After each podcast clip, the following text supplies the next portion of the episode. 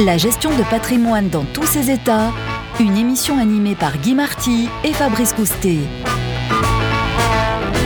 Bonjour Guy Marty. Bonjour Fabrice. C'est la rentrée et on reparle d'inflation. Cette inflation, ça fait longtemps qu'on en parle et vous nous aviez prévenu à l'époque de l'invasion de la Russie en Ukraine, c'est parti pour durer. Vous avez eu raison.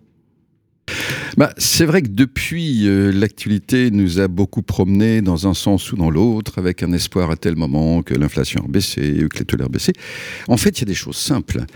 Euh, à partir du moment où il y a une situation de guerre globale, et la guerre en Ukraine, c'est une guerre globale parce que, souvenez-vous, euh, le 22 février, les armées russes euh, sont entrées en Ukraine, mais le 24 février, il a été décidé de bloquer les avoirs de la Banque centrale russe.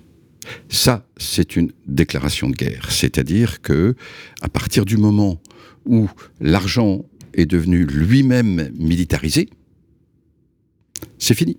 Or, historiquement, c'est malheureusement d'une simplicité déconcertante. Quand il y a paix globale, bon, il y a toujours eu des guerres locales, mais quand il y a globalement un environnement euh, pacifique, coopératif, etc., pas de taux d'inflation, euh, des taux d'intérêt très faibles.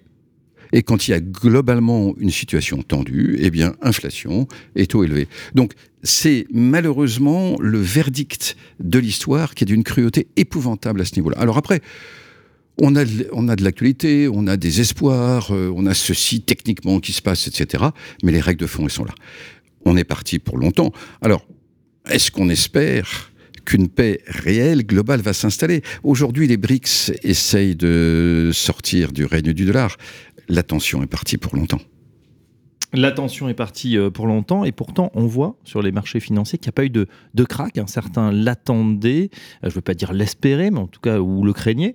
Euh, on voit que les marchés semblent à peu près immunisés. Par exemple, sur le CAC 40, on est dans un range, comme on dit, voilà, entre 7000 et 7300 points, ça ne bouge pas vraiment. Alors, c'est vrai, tout se passe comme si on était un peu engourdi. C'est quand même difficile, après plus de Bon, le mur de Berlin est tombé à la fin des années 80. On est au début des années 2020. Ça fait quand même plus de 30 ans qu'on pouvait espérer enfin vivre durablement dans un contexte, on va dire, globalement pacifique.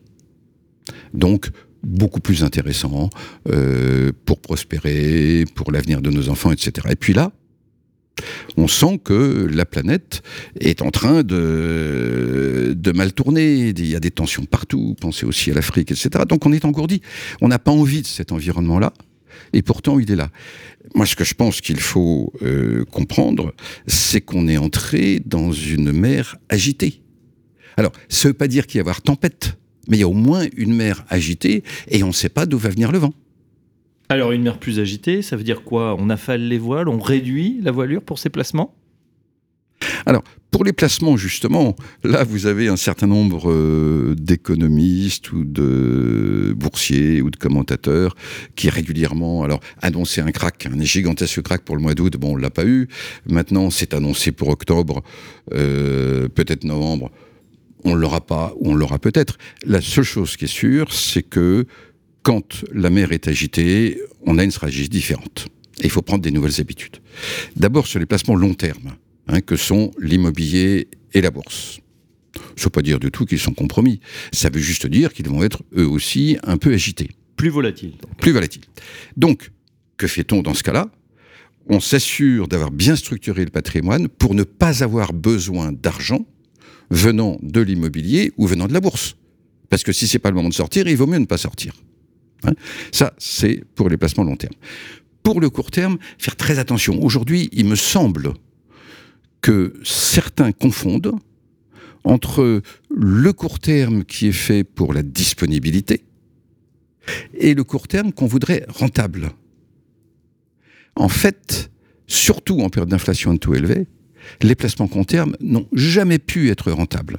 Imaginez, aujourd'hui, on fait de. Bon, l'UVREA, n'en parlons pas, mais même s'il n'est pas monté jusqu'à 4, bah, on sait que l'inflation est plus que ça. Donc, de toute façon, il va être, euh, dévoré. Et tous les placements du même genre vont être dévorés, d'autant plus si on connaît une ou deux années, par exemple, d'inflation plus forte. Et puis, même si ça se calme un peu et que ça redescend à 4, 5, euh, etc., l'inflation vide les placements. Hein. C'est un impôt silencieux sur les placements.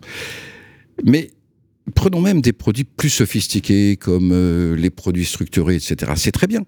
Sauf que ce sont des produits de court terme qui sont fondés sur des contrats auprès d'institutions. Et quand on a une mer agitée, c'est souvent de cet endroit-là que viennent les problèmes. Donc, je ne dis pas du tout qu'il ne faut pas faire de produits structurés, je dis simplement, attention, vérifier le côté sécuritaire des produits structurés et se souvenir surtout que un produit structuré, plus un produit structuré, plus un produit structuré, au long du temps, ne fera jamais la rentabilité d'un placement à long terme en fin de compte. Très bien, bah voilà quelques indications pour cette rentrée face à l'inflation qui est partie, donc on l'a compris, pour durer. Merci Guy Marty. Merci Fabrice. La gestion de patrimoine dans tous ses états, une émission animée par Guy Marty et Fabrice Coustet.